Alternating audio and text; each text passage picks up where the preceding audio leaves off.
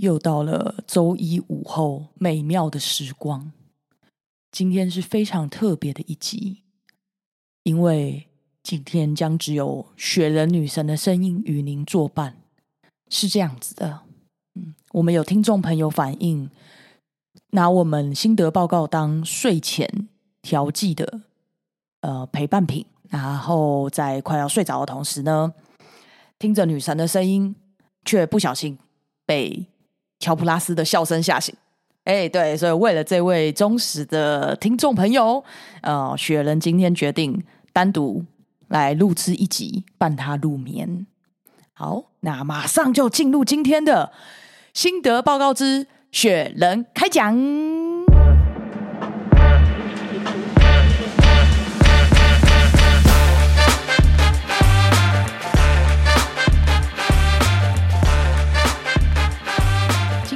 要跟大家分享的是我的呃减脂心路历程啊，有一些听众朋友可能之前的集数里面有听我们讲过，说哎，我持续有在做减脂这件事情。那是因为去年的时候碰到一些契机，然后我开始决定，就是真的下定决心开始要做这件事情。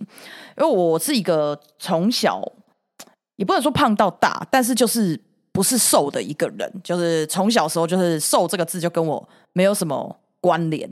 呃，那我从其实从以前到现在用过各种奇奇怪怪减肥法，我在减肥上面也花了蛮多钱的，就是从小到大什么各种的偏方啊，然后埋线啊，然后这种呃吃什么东西什么什么药那种那种这这就是这种大家可能口耳相传或者是可能知道的什么中医啊等等，其实我都试过。嗯，然后有成曾经有成功过，但是就是有反弹的。所以我相信很多的女性朋友，或者是呃，可能男性朋友，就有持续在做减肥这件事情的，一定对这种回弹啊、反复就不陌生。嗯，那。这一次呢，是从去年八月开始的。那自从我开始做这件事情之后，然后慢慢有成效出来嘛，身边太多，实在太多太多朋友会问我是怎么做的。就他们可能不会直接问我说：“哦，很全面的，是是怎么做？”可是他们会想知道一些 tips，就是一些小诀窍等等，因为会很好奇嘛，就自然而然你会想知道。所以我今天呢，就把所有的呃一些该讲的。对 我可能分享给身边朋友的，我全部都整理出来，然后想以后只要有朋友问我，我就说：“哎，来给我去听这一集，就是省掉我很多的唇舌。”嗯，对，今天要讲的是这个部分，那我们就从呃契机开始先说起好了。那其实呢，契机的话，我相信也蛮多人，呃，可能蛮多女生都是因为这样开始的啦，就是那个时候一段感情刚刚结束。呃，蛮长的一段感情，所以分开了之后呢，就会想多多了很多时间嘛，然后你也会想让自己就变得更好，所以就开始觉得说，好，我我要就是瘦下来，这样我才对得起自己。然后刚刚好那个时候呢，很流行的一个有减肥方法叫四加二 R，就可能有一些人听过，他是在就是去年七八月那个时候，然后包含当时有一个很有名的网红，就蔡阿嘎。好像也是用这个方式去执行，然后出来。那那个时候，我的家人有人在使用这样子的方式，就是听了呃看了那本书，然后听了那个营养师的一些方式，然后用这样子的方式去去做减重。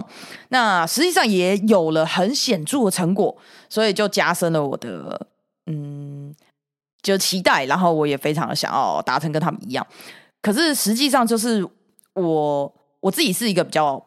喜欢有线条的人，就我没有很想要纯粹的瘦，我想要有有线条肌肉的瘦，所以我后来判断说四加二啊这种稍微比较偏激烈一点点的方式，可能不是我喜欢的，因为我当时也有去看了，呃，他们的一些理论啊，跟他们的做法等等。我觉得一来是我做不到，就是第一阶段这种就是都都不吃肉，或是这种很极端的方式，我觉得我我其实做不太到。就在我这种长期的减肥的历程之中，我觉得减下来不是最困难的。应该大家都知道，维持是最难的。那要怎么样做维持这件事情？其实契机就是你不能够用你无法维持的方式去减肥。就如果今天这件事情是你不可能这一辈子都做的，就是让你可能。没有办法一辈子你都不喝饮料，你没有办法一辈子你都呃不吃大餐。对，那这种极端减肥法就很容易反弹，而且会有一些心理补偿的原因。所以我那时候判断说，哎，这种方式可能没有到太适合我，我就开始力辟蹊径。啊，再加上去年八月的时候，我去照了我人生第一次就肠胃镜。有那时候去做检查嘛，然后去照一下，像然后大家都知道那种肠胃镜要要做之前，他就是要要清肠胃嘛，所以我想哦，那刚刚好那几天也在也在清这个东西，那干脆我结束之后我就直接开始我的减肥计划好了，这样就有一种嗯有人帮你开始的感觉，所以我就因此而踏出了第一步，哎，所以我开始时间是去年八月，那这边小小可以跟大家讲一下那个时候的数据哈。那个时候大概啦，我的体脂大概是三十趴左右。嗯，三十趴是什么概念呢？就大概你看到我这个人的组成，约莫将近三分之一都是脂肪。其实想一想还蛮恐怖的，对不对？就你跟去菜市场看那个猪肉，一块猪肉啊，三分之一都脂肪，你会觉得什么？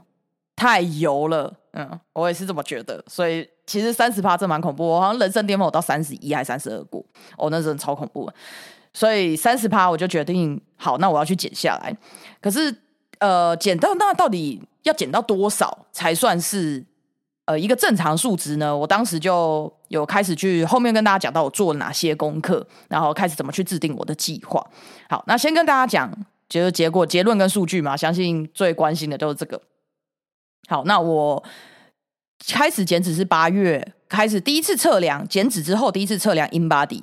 呃，那个身体质量指数的话，是在十月十月多的时候啊，因为一开始减减脂减肥，你一定公斤数会掉比较快，嗯，就前期的时候，然后也会比较显著，所以我当时大概三个多月、四个月的时间，然后我体重大概掉了五公斤，然后体脂约莫减了三趴，就是大概在二十七趴左右，那其实就已经觉得哎，蛮有成就感的。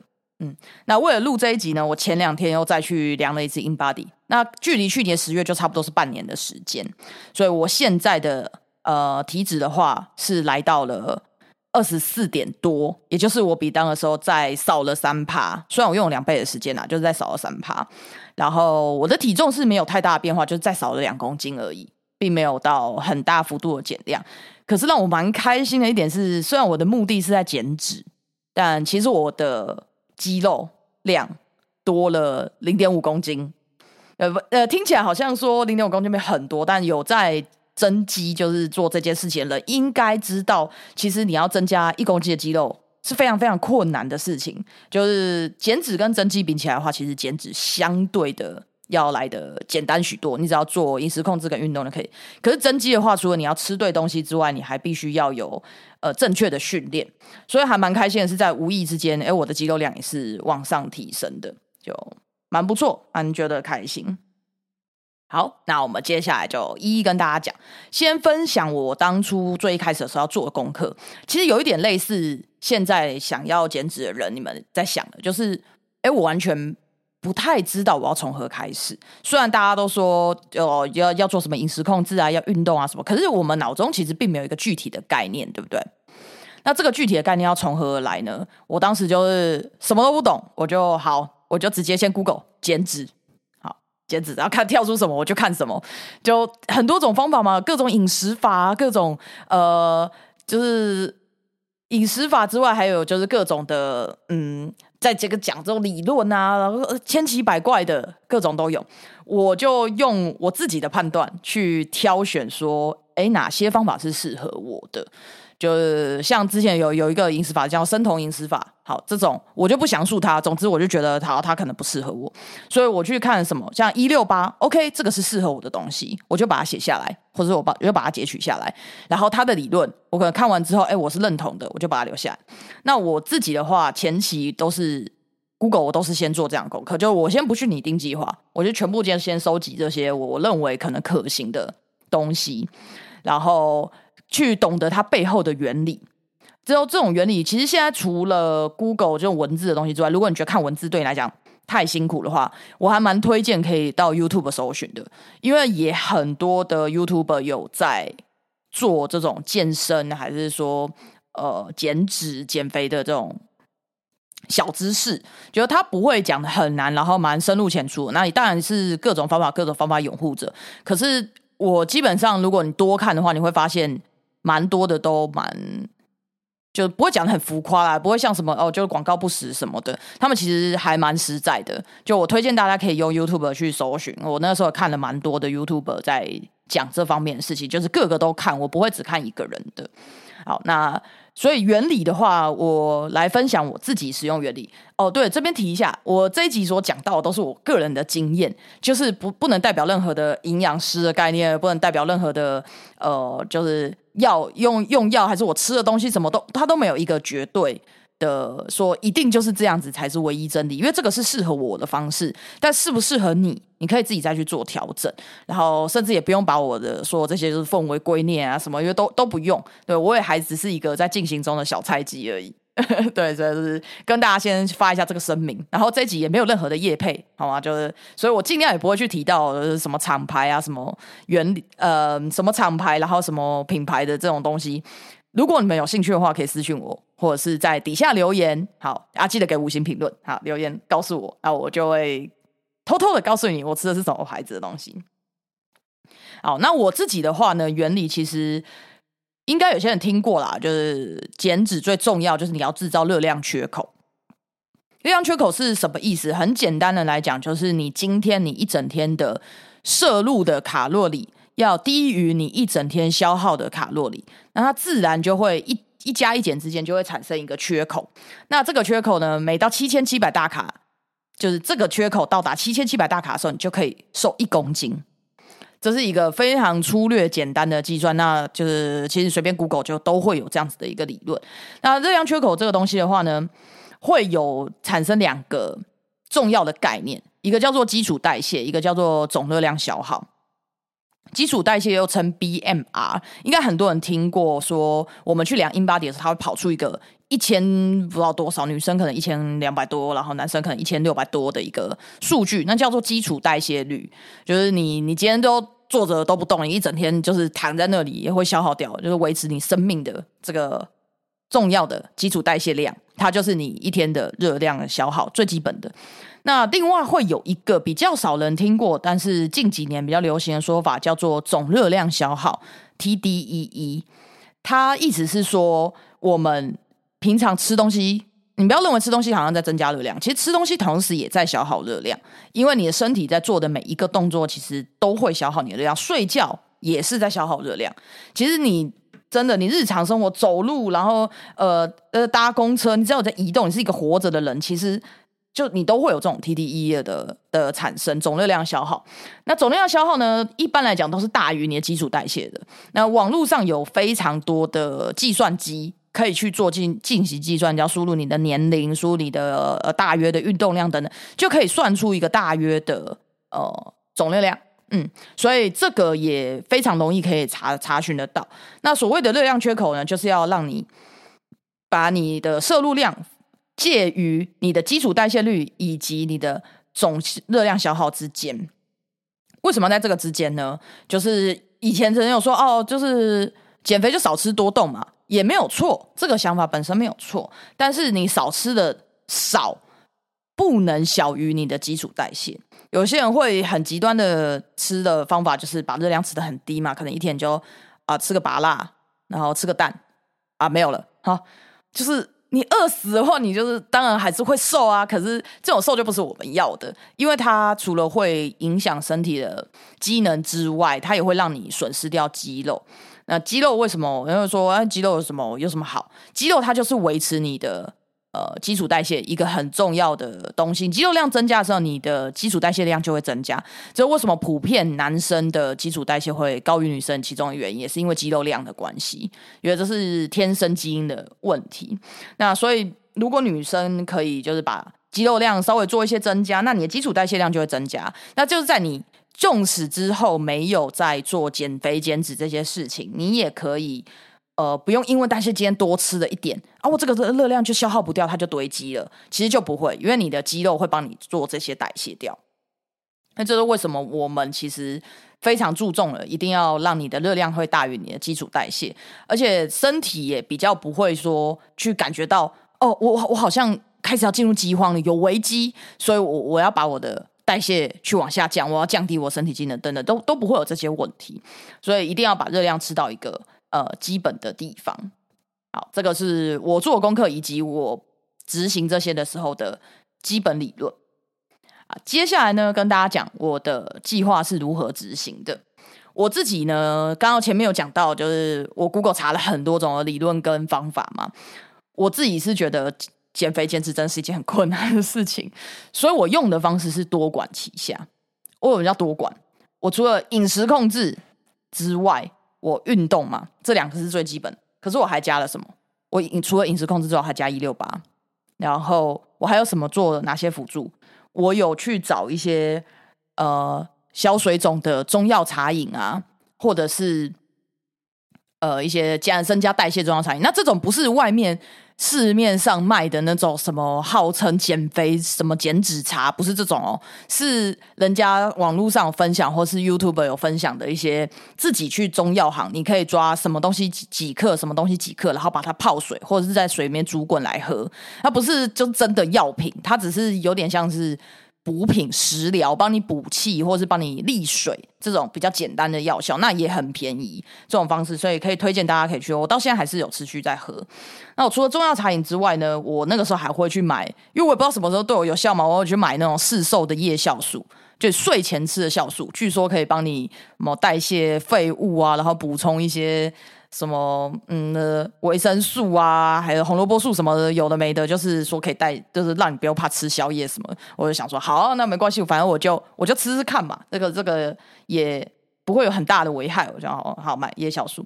那还有一个就是减肥减脂人一定会听过的，或运动人一定要听过，就是高蛋白粉。这部分我也是有买，嗯，我有喝高蛋白粉，或者是说我有买高蛋白棒。就是蛋白棒这种东西，像有点像零食，它甜甜的，但是一根呃巧克力棒可能就有二十克的蛋白质之类这种。对，那我其实做了这么多的，就是辅助，就用多管齐下的方式，又想说，反正如果一种方式不行，还有第二种，还有第三种。我如果每一种方式我能做都做了，那还不瘦，那我也没有办法，我可能就是真的是吸空气会胖体质吧。我当时就是有破釜沉舟的想法，然后我就这样做。好，呃，这个是我的计划。那接下来就一一跟大家讲一下我的计划里面的细节。然后第一个饮食控制的部分，好，我相信这也是大家最常听到啊，老生常谈，大家也觉得最痛苦的地方吧，就是啊，是不是不能吃大餐哦？是不能不能聚餐？那现在流行减糖哦，是不能吃淀粉等等。好，我先跟大家讲几个最重要的。好，第一，我开始减脂之后，我就拒绝酒精了。好，虽然我以前也并不是说多么的爱喝，但我有一群还不错的朋友，就是我们会固定聚会，然后我们会一起喝酒。然后他们不算是酒友啦，可是就酒都是我们共同爱好的东西，所以我们会聚会，会去呃到某一个人的家里，然后我们会可能聚会一个晚上等等，然后顺便庆生。那就是我们一个相处的方式。那我非常喜欢他们，可是那阵子就是可能聚会我。真的没办法喝的话，可能就暂暂缓参加这种。那其实我也觉得很难过，但但酒精真的热量太高了，而且你喝酒就一定会吃东西，所以诶，也是建议大家，如果你要减肥，哎，先先拒绝酒精哦。好好，再来，我几乎不喝含糖的饮料。其实我原本就不太喜欢喝甜的饮料啦，所以戒饮料这一点对我来讲还好。只是呼呼吁大家不要去喝，是因为 CP 值蛮低的啦。你看，你花那个钱，现在手摇饮一杯又要买六七十块，然后你花那个钱，然后吃那个糖，然后又呃，其实没有没有吃到什么东西，你就是喝而已。那比吃冰可能都还让你觉得更没有满足感吧？我我不晓得，因为我不是爱喝饮料人。可是有些人就是一天两三杯这种，哇，你也没有饱足感，然后也没有任何东西，你还是得吃，那你热量又爆表，然后钱包也变扁。所以，嗯，含糖饮料能戒就尽量就戒吧。就如果真的不行，至少减做到减量啊。然后再来的话呢，有一个东西是我觉得可以的话，最好戒掉。但实际上我戒不掉的就是甜点啦。我虽然不爱喝甜的东西，但我很爱吃甜点，像巧克力啊、蛋糕啊这一类的东西，就精致淀粉的东西。我说实话，你要我完全戒掉，我人生有试过，真的完全不碰糖的东西，大概呃半年多。我那时候有成功的，可是我觉得对我人生可能没有办法一直维持下去，它还是蛮重要的。所以我后来采取的方式就是我会克制那个量，或者是我就吃高帕数的巧克力，就是那种呃可能九十九十趴八十五趴的。然后我会告诉我自己说，我可能就吃半块。因为我以前是那种 Oleo 打开，然后可以吃掉一整条的。我现在就超级克制 Oleo，可能就是吃三片，是这样子去去克制下来。嗯。所以，如果你有真的有戒不掉的东西，那你就个改变量。好，那有一个很大的问题，那我们要来探讨的是，很多说减脂是不是就要减糖嘛？糖是那个有字边的糖，就说不要吃淀粉。这个在最我最一开始的时候，其实我也是先做了呃减量淀粉的减量这件事情。那后面的话呢，我其实有改了一个。就是我用另外一个方式改良的方式，叫做碳循环。这后面会跟大家讲到。那现在我们先以就是淀粉减量的方式去谈。好，淀粉减量，我不止减量，我还只挑优质的淀粉来吃。什么是优质的淀粉呢？紫米、黑米、玉米、燕麦、藜麦这些东西，它都算是比较优质的淀粉，比起白米饭、白面条。来讲，因为白米饭、白面条算是已经算精致淀粉，它已经是去壳脱壳，然后又在呃做了，就等于它是一个非常不是粗糙的食物，就是它它已经是非常非常好消化的东西，然后它也会让你的血糖就是瞬间的飙高，然后所以你的受体素就会分泌会比较没有办法这么的平稳，就是反正妨碍你减肥的东西就对了，所以蛮建议如果。呃，是在家里煮饭的话，哎，其其实妈妈可以，你可以请妈妈在你的饭里面，就煮饭的时候也可能多加呃藜麦或者是燕麦等等，或者是你就是直接少掉半碗。嗯，那我会建议除了减量之外，要挑对淀粉。然后马铃薯其实也是好的淀粉，那南瓜、地瓜也是，只是因为南瓜、地瓜都不是我喜欢的食物，我自己是观念是这样啊，就我觉得减肥已经够痛苦了。就我不要再吃我不喜欢吃的东西，我不能因为我以前曾经也为了要减肥这件事，逼自己吃全家 seven 那种地瓜，就是烤地瓜，我真的吃的很痛苦，因为我非常讨厌吃南瓜、地瓜这一类就是软软烂烂的食物，那那个味道也真的不是我喜欢，而且我也很讨厌吃豆类食物，所以其实我我自己是。真的觉得我好不容易，我我就已经吃吃东西已经很艰难了，然后你还要我吃我不喜欢吃的东西，但我根本就坚持不下去。我是呼吁大家不要觉得好像哦什么东西对减脂好像很有帮助，就完全听信，然后就是直接去去吃它。它是很棒很有帮助，对身体很好，没错。可是它不适合你啊！我还是再次强调，就是大家要选择适合自己的方式去做执行。嗯，所以你不会听到我吃这个瓜类的。东西这样，那要挑优质的淀粉吃，这比呃减量还要再重要。因为我知道有些人是比较呃，他可能对对对淀粉很依赖啦。像我自己非常喜欢吃面包的人，所以一开始的时候，你减量淀粉会碰到的初期的情况，其实是心情会比较不好。嗯，这是真的。我一开始不太吃淀粉的时候，我心情真的蛮低落的。一开始还不习惯的时候，因为你已经习惯糖类去帮你冲高你的血糖，有血糖就会嗨嘛，你就会觉得心情比较好，比较开心，比较正向。可是一开始的时候，真的会觉得，嗯，好像有点难过，嗯，然后有点郁卒。哎，我那个时候还有问过我的朋友说，这个会习惯吗？因为我当时真的好难过。可是我朋友跟我说，那个会习惯。那到现在，我其实就算很习惯，就是你就算叫我一天不吃淀粉，我其实也不会觉得怎么样。那偶尔也会想吃，但我已经很久都没有那种什么在路边点一碗面啊，就是那种路边摊小吃摊点一碗面，然后就直接吃面。这个我已经很久都没有没有在做这件事情了。那现在也觉得还好，不会到特别特别想吃，所以淀粉先做到减量。好，再来呢，大家也一定听过，就是蛋白质要吃够。好，蛋白质怎么样叫够？请大家去算你的出资体重。除脂体重意思是把你的脂肪拿掉之后，你剩下来的体重，然后再去看你的运动量，去乘以看你要吃几倍的蛋白质克数，我现在讲的都是蛋白质的克数，我不是说你鸡蛋今天呃五十克，那你叫它就是五十克的蛋白质，no no no，不是，是五十克鸡蛋里面有多少的蛋白质，是这样去做计算的。那这个呢，一样你可以在网络上找到计算机，找到公式，找到配合你活动量、配合你年龄的方式去做。那像我自己的话，我是吃出脂体重乘以二点四倍的蛋白质，大概蛋白质的话，一天就是一百。一十公克左右，一百零五到一百一十公克左右，那是我那个时候算出来的。但是你会问说啊，我怎么知道这个蛋白质几克？这个食物我怎么知道？哎，对，这真的是一个很困难的事情。所以我强烈推荐想要减脂的大家，请你们去下载呃 A P P，就是有 App 是那种专门计算食物热量。现在这超多开发商做这件事情，而且他们甚至里面他会帮你把品牌就是都建好，这其实也是很多的。使用者一起去建构的啊，就是品牌，然后比较有名的东西，它的食物品相，然后你写出来之后，它下面就会写它的能量组成大概有哪些。那如你也不用担心说是如果是自己家里煮的或什么，其实你如果打一份青菜，或者是说哎一颗鸡蛋，它都有一个大概的数据。那这个也不是百分之百的，因为它就是给你一个参考，让你在还不清楚这些食物的状况之下，你可以有一个。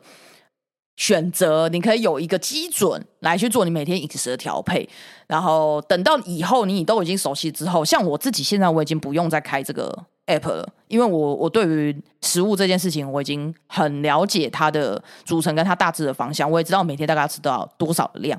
可是我用这个 app 至少用了五六个月有差不多，然后我是。真的什么东西都会拿去记的，就像我那个时候有也有一次在海边，就是家人有点那个炸鸡，肯德基的炸鸡来吃，我把皮剥掉之后，我就把那个，因为因为它有一个 app，那个 app 里面甚至有一个选项是哦炸鸡几克，然后去皮，就是他会帮你都都写出来，我觉得真的做的很好啦，那就是大家可以。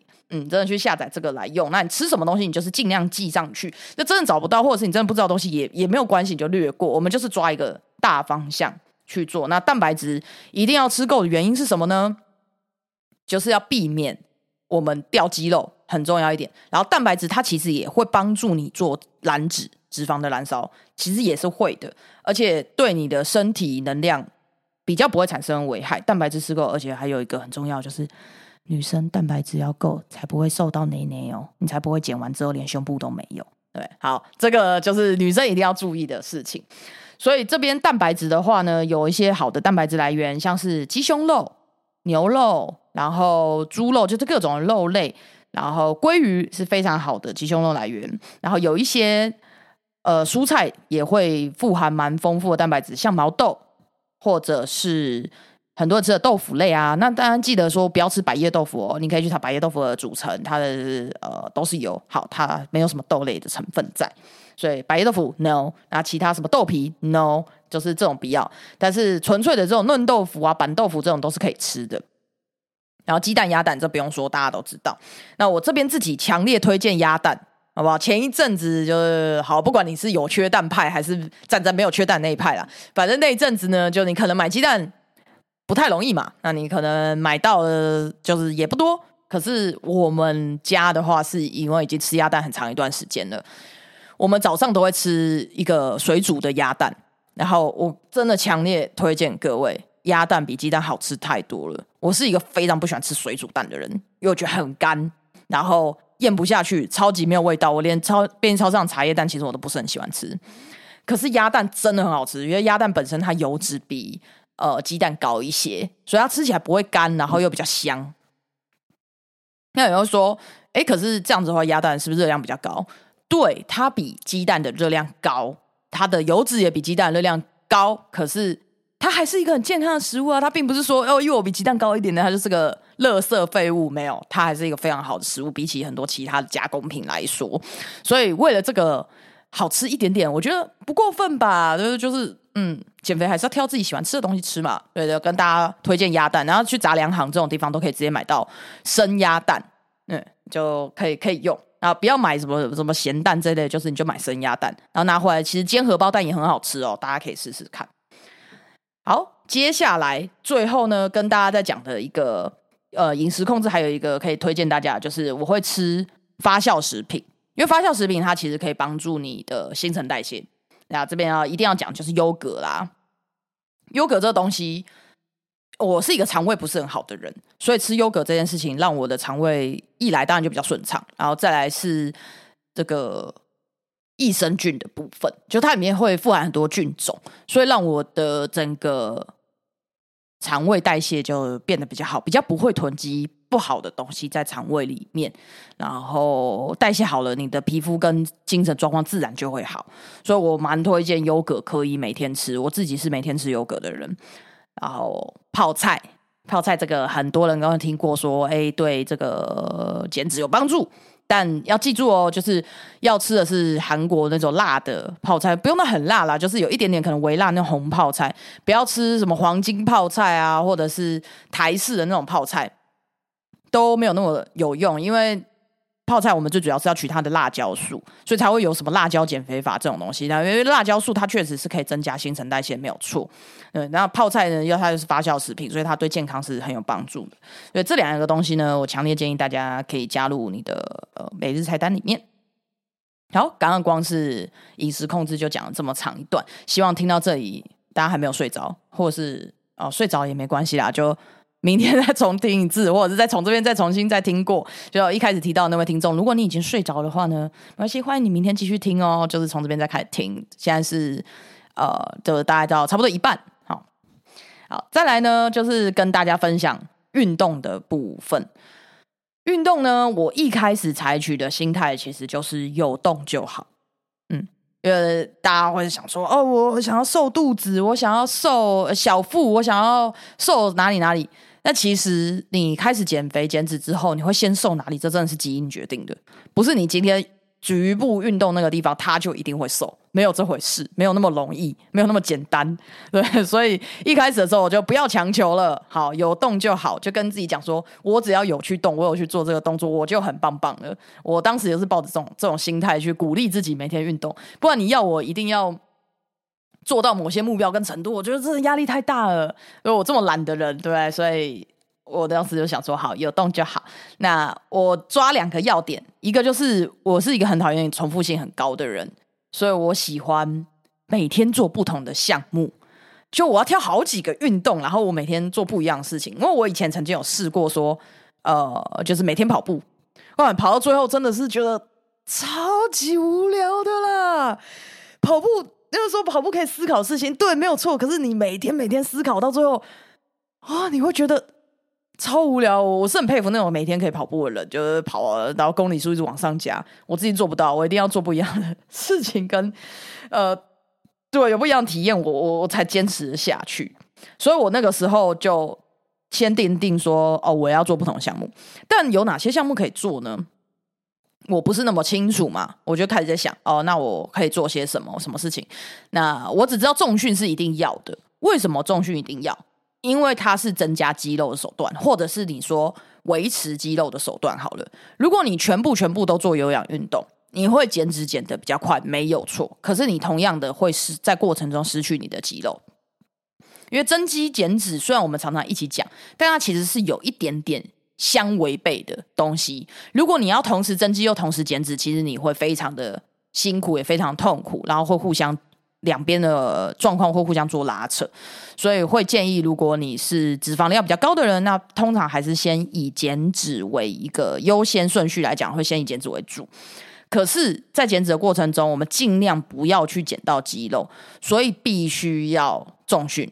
嗯，那如果你真的偏重减脂的话，你可以。有氧三分之二减呃重训三分之一这样子的比例，或者是如果你对重训比较不排斥的话，建议各半，就是一比一的方式下去执行会更好。对，就重训的话，我知道有些女生会比较排斥啊，就是可能上健身房然后觉得那些器材哦可能也不会啊，不知道怎么用啊这种。那我蛮推荐，其实你可以请身边的男性朋友带你去健身房做一些简单的固定式的器材。几次就好了，你就有一个概念怎么做。虽然你会觉得我自己做的哦，可能姿势不是很正确，然后那些男生都很厉害，那我一直找不到发力的方式怎么办？因为我以前一开始接触健身房的时候就是这样，我觉得我超蠢的，然后那些器材我都不会做。可是后来就是我朋友跟我讲说，没关系，你有动就好了，你只要用那些器材的时候，你只要小心不要让自己受伤，不要做到太离谱的动作错误，让自己受伤就可以了。其他的就是你有动就好。我也觉得。后来想想，我觉得对啊，那我干嘛给自己压力那么大？我去，反正我做健身房没有人会看你，就是大家不会 care 你做什么动作，你做的对不对？就是没关系，你就去，然后就你就做自己想做。今天想练什么，你就是去练，你用你会的器材去练就好了。其实也不用觉得好像哦，我一定要做到怎么样才可以开始。其实都不用，你只要有去有动，哎，你就觉得自己好棒棒。那你渐渐慢慢慢慢的，你就会抓到感觉了。这是真的，慢慢慢慢就抓到感觉，然后就不会再那么惧怕那些器材。那如果你万一万一你真的觉得不知道怎么开始，我会建议你可以跟我用同一种方式。我当时去找了很多的体验课来上，各种体验课，因为其实现在每一个健身房或者是说那种呃韵律教室等等，它都有开。嗯，什么像空中瑜伽、拳击这一类的体验课，那体验课的时候都费用都会比较便宜嘛，因为他就希望你可以去体验之后，然后加入他们。所以我当时就去找了我可能有兴趣的东西去上体验课。我去上过拳击，然后上过皮拉提斯，上过瑜伽，上过重训的教练课。我有请过教练，然后来教我重训这件事情，我也做过，因为我想知道哦，教练教的到底跟我自己练有什么差别？哎，不得不说，还真的有差。因为人家是专业的，他就是可以练到一些你自己练的时候练不到的肌肉组成，我也不知道他怎么做到的，就蛮厉害。好，很推荐大家可以上这种体验课，因为不用花大钱去报课程，可是你又可以去感受一下，说，哎，这种运动类型是不是我会喜欢的？就可能它是有氧，可能它是呃重训，或者是说可能它是无氧的运动，激励运动。那你慢慢就会抓到，说等体验多了，你就会知道。哦，这个是这种类型是不是我喜欢？那等到发掘你喜欢的兴趣或者是喜欢的运动之后，再往那个地方去做更多延伸，会对你的减脂之路有比较好的影响。因为你比较不会半途而废，比较不会觉得说哦，这个好无聊，或是这个好痛苦，我做不下去。嗯，我是建议可以用体验课的方式去找寻呐，对，这是一种方法。然后最后呢，就是我就会做的事情，就是选定我的运动项目。那我一开始也说嘛，我觉得重训是必须要做的。然后另外一个我选的是跳绳，因为我跟一些朋友分享过，然后他们问我说：“哎，你为什么选跳绳？这么听起来这么不有趣，然后听起来累这种运动？”好，那我为什么选跳绳呢？有两个原因。第一个是它是有氧嘛，而且是强力的有氧运动，然后也是全身的协调，嗯，加上它的效率非常高。你跳跳绳十分钟，差不多是你持续跑步半个小时。那大家也知道，我觉得做有氧很无聊。我刚刚前面也讲过，我觉得这种重复性运动，我觉得超无聊，所以我其实做不了太长时间。那跳绳就是一个我觉得 CP 值非常高的有氧运动，嗯，所以我当时就选择说，好，我要选择跳绳这个来做我的有氧。它除了可以就是很有效率之外，它还可以帮助我的全身协调性。呃，因为跳绳的话，我有的时候你可能今天呃下班，然后或者是可能朋友朋友聚餐等比较忙，那你没有那么多时间，你可能去健身房一去就要一个半小时，或者是在在家前后，你可能换衣服啊、洗澡啊、弄啊弄啊弄去交通啊什么的，哎，两个小时就没有了。可是跳绳，它就是一个。随随时随地可以做的运动，你可能就在你家楼下，你就可以你就可以做到这件事，或者是公园就可以做得到。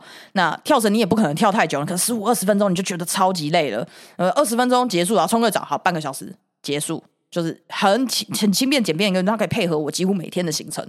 所以我认为跳绳它是一个很好穿插的东西。那我知道除了跳绳之外呢，我通常跳绳的时候，我还会穿插一个就是间歇运动。这个是就我前面刚刚讲到体验课去得到的一个，我觉得很好的一个呃学习吧。因为当时是去体验拳击的时候，我有跟拳击那那天教我体验的那个拳击课的教练有讲到，说我真的觉得有氧是一个好无聊的运动。那他他就有问我说：“哎，那你试过间歇运动吗？”那什么叫间歇？间歇就是你可能跑一跑，跑一跑，快跑，然后停，然后停下来，或者是。呃，就是它是一个一下强度高，一下强度低，一下强度高，一下强度低的运动，然后就会稍微比较富有挑战性一点点，就比较符合我的个性。所以我那个时候就在讲说，哎，间歇运动，然后拳击教练就有教了我一些简单的拳击知识，然后可以配合这种间歇性的跑步。嗯，所以我自己在跳绳的中间，我就还在加上这种间歇性的一些小运动。如果你没有办法理解间歇性什么，那以前一定有听过那种折返跑。折返跑，它就算是间歇性运动，它就跑跑跑到一个地方，然后停下来，然后再高高心跳的这种这种跑回来，对，这种算间歇。那我就会在跳绳跟间歇这两个地方做切换，做那天的呃活动，这就是我的有氧。然后再来是有一些听友可能有听过的，就听众朋友可能听过，我自己呃因为我喜欢攀岩，就我是喜欢玩极限运动的嘛，所以攀岩也是我呃不可或缺的一个运动项目。那当然就是在攀岩的。状况，诶，应该是说在攀岩这件事情之下，然后我辅辅以重训，辅以跳绳的重训去增加我肌肉，然后还有身体组成。然后跳绳的话，它会让我的协调性变高，所以我攀岩自然的就会有所进步。因为不管是肌肉量啊，还是协调性都会比较好。那就我的主要的话就是这三个，然后把它排进一周的时间。那前面有讲到说我要每天做不同的项目嘛，所以我就会用呃重训，然后跳绳，然后攀岩这些事情去看我每天的依照每天的行程不同去做穿插，我就。我不会连续两天重训，连续两天跳绳，连续两天攀岩，就是比较不会出现这种事情。那当然就可能一个一次做完之后，可能就会休息一天，比如做三休一，像类似像这个样子，但不会不会那么死硬啊。大概可以前面基础的部分可以跟大家分享到这边。